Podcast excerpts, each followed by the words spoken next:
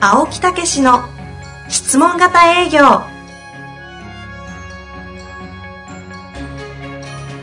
営業それは商売の原点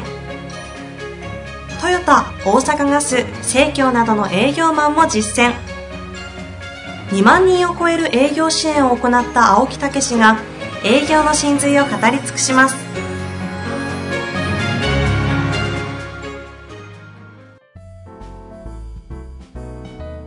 こんにちは、遠藤和樹です。青木武の質問型営業。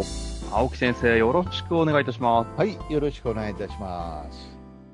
す。さああね、今、本当にコロナで大変ですけどね、あ、そうですね。うんもうこの枕言葉何回使ってるかって感じです ね。まあ、ぜひこういう時をむしろチャンスにしていただくと、うんうん。うん、いうことはねあの、考えていただけたらというね、どうするかっていうようなね、うん、ちなみに青木先生はチャンスという意味では、なんか、もう嫌でも生活というか変わるじゃないですか、仕事とかも。あア結ポ構、はこっちもあの、はい研修を予定してたものがちょっと保留になったりとか、いろいろありますよ。ありますよね。ええだけど、まああの、この前も言ったかもしれませんけど、そういう時やからオンラインに切り替えていこうと。はいはいはい。えーいうことと、あと今、本をまた次の書いてますから、えじええっえくりとこういいものを練って書けると、小説ですもんね、今回は。そうそう、物語ね、物語調で逆に書き、いいですよね。本当に集中できますよね。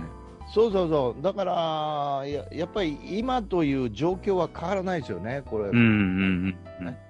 だからそこをどう生かすかっていうね、どううん活用とまでは言えちょっと厳しいけどね、どう生かすか、はい。という観点でものを見ていくっていうことは非常に重要だと思うんですよね。いやー、ほんとそうですよね。え環境は変えれないですからね。そうそうそうそう。ええまあ、という中で、えー青木先生、まさか自分で前振りされると思いませんでした。たま、これ、これ、たまたまなんですけど、 あの、コロナ絡み質問来ちゃってますのあで、そうなの。はい。いいやいや、やこれは何ですか、台本通りと言わんばかりの、ちょっと悔しいですけ ど、ご紹介したいなと思います。はよろししいでしょうか。どうぞどうぞ。いいきます。コロナウイルスの影響で顧客へ対面営業していたものが電話やオンラインでお話をさせてもらう機会が増えてきました。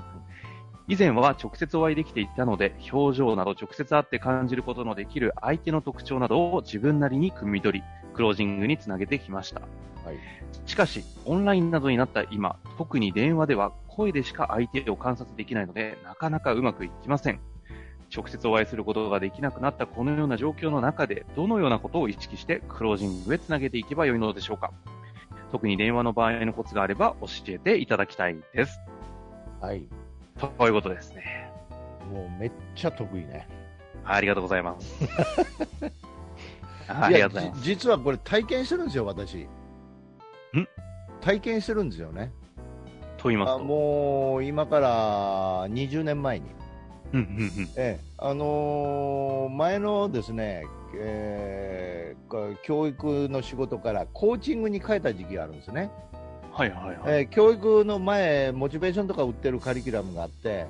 えーうんそのフォローが大事だということで、フォローしてる間にフォローに値打ちがついたんで、だからそのマンツーマンでとか、あのまあでまあ、マンツーマンの場合が多かったんですけど、指導をするようになったんですね、えええええーそれが実はコーチングなんですよ、世の中では。なるほど、なるほど。うんマンマンツーマンでその人のものの考え方とかそれから目標設定の仕方とかというようなことがモチベーションにつながるんで、そういう具体的な指導をするようになったんですよね。へえ、そのコーチングやろうと思ったわけではなくて、結果的にそこに価値がついちゃってるってうこん、そとでれすか、青木さんコーチングに似てるねとちょうど日本にコーチングが導入された頃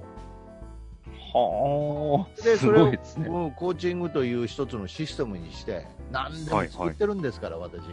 ああはあええはミッションライフコーチングって言って当時売り出したんですよねあの質問型営業の前ですあ20年前ってことですかそうそうそうそう。それへで、ーその、それを表にしてるのが、今、質問型営業では裏でセルフマネジメントって言って教えてるわけうですよ。ん、うん、うん。で、それを教えるのに、ちょうどその時にインターネットが世の中広が出てきたんで、ホームページを作って、あとメルマガを配信して問い合わせをいただくようにしてえやってたんですよね。えはいで、はい。お客さんになった人にはあの直接指導するということをやったんですけど、何せうんうんインターネットでしょ、それからメルマガでしょ、うん関西でやってたのに、問い合わせが全国から来るようになったんですよ。ああ、なるほど、なるほそれで東京なんか最初はもうあのまとめてアポイント取ってうんうでんその内容を説明しにプレゼンしに行ってたんですよね、ど。うんうん、それでもう東京行ってはフォローしてたりとかね、うん。うんまあ、東京、大阪間ぐらいやったらいいんですけど九州とか、うん北海道とか出てきたらあそれからアメリカとかベルギーとか、あ、そんなのあったんですね。そんな当時とこから問い合わせ来るようになったらもう無理でしょ。はいはいはい。無理ですね。ええ、それでもう電話でクロージングっていうか電話でプレゼンしてクロージングすることを考えたんですよね。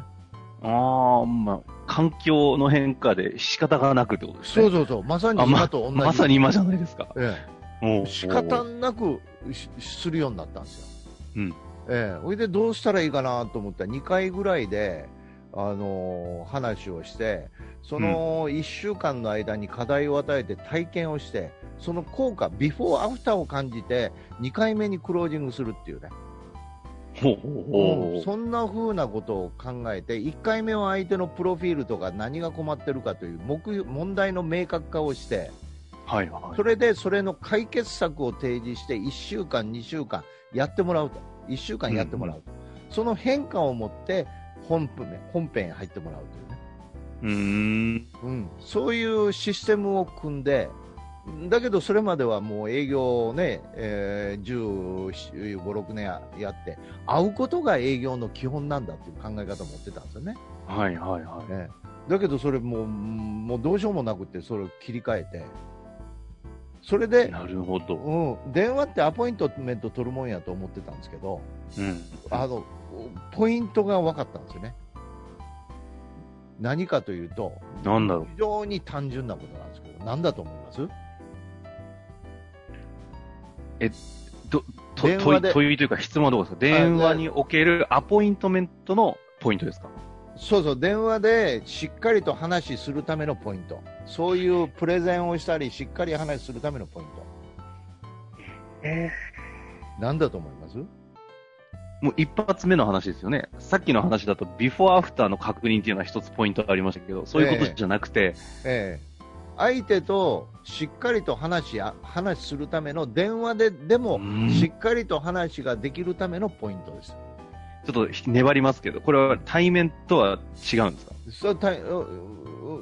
電話も対面はね、ほうほう。あ、じゃあ、で、対面も同じってことです、同ね。じ、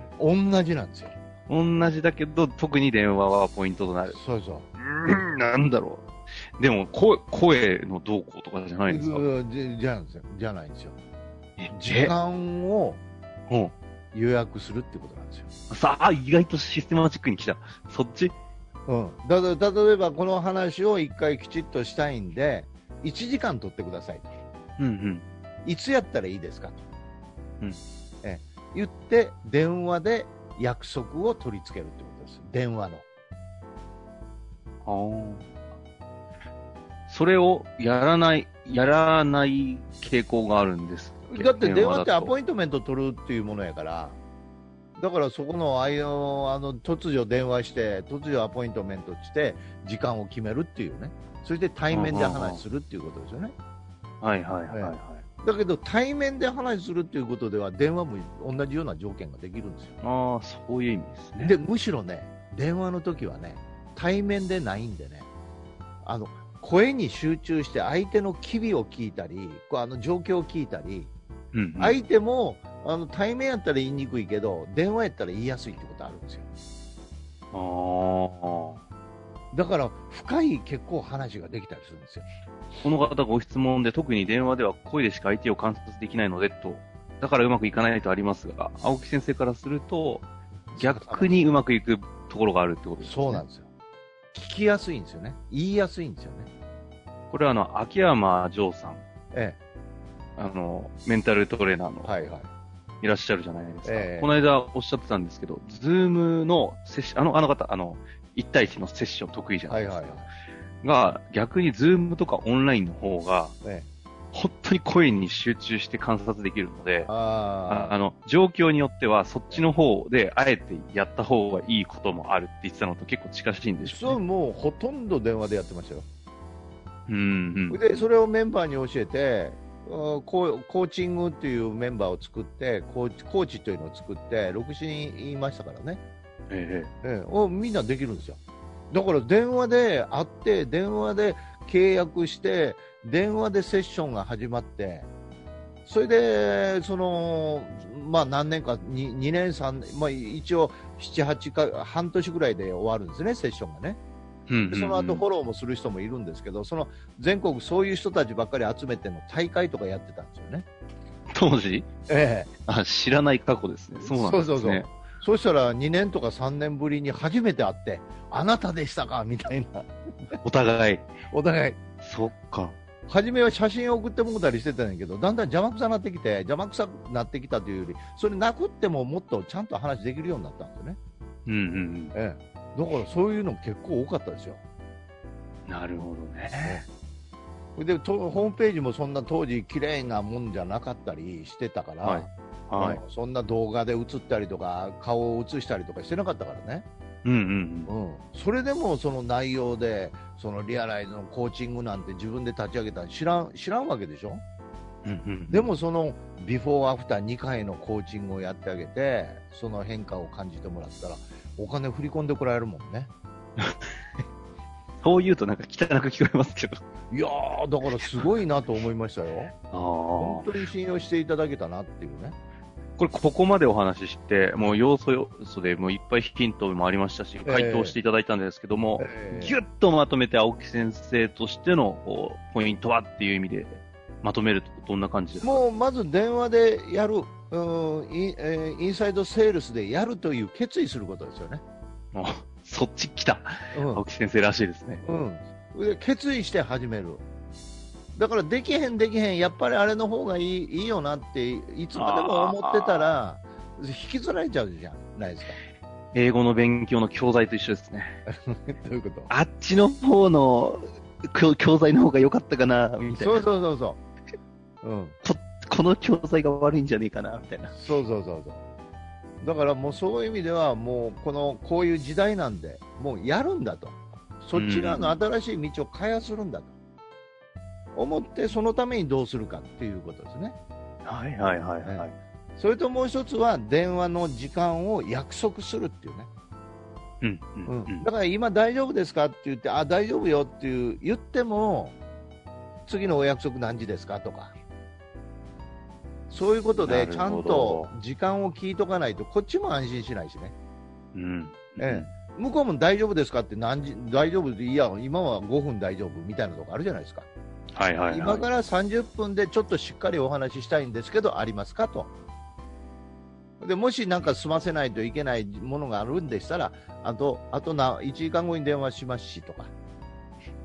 前提条件を整えるということがものすごい重要なんですよい。なるほどですね。体験者は青語木る先です生から、今、この前提条件のお約束の15分が来てしまいました。そうですかはいわかり ました、はいというわけでね、ええ今日のあたりはこの辺で終わりたいと思いますが、まあでも、青木先生20年前に今の状況を想定したかのような経験と、そうそうすそうでに解解決する手段も、そして商品開発までそこで行っていたということそうですそうね。そう。だから別にと得意だったわけですね今回のこともね、大変ですけど、慌ててはいないですよね。うんうんそうんれはそれで、あの、また道を作っていくっていうことですよね。なるほどですね。はいまあちょっとこういったね、ご質問も非常に面白いですので、ぜひはいお寄せいただき、またご質問答えますので、お待ちしております。はい。というわけで、ありがとうございました。はい、ありがとうございました。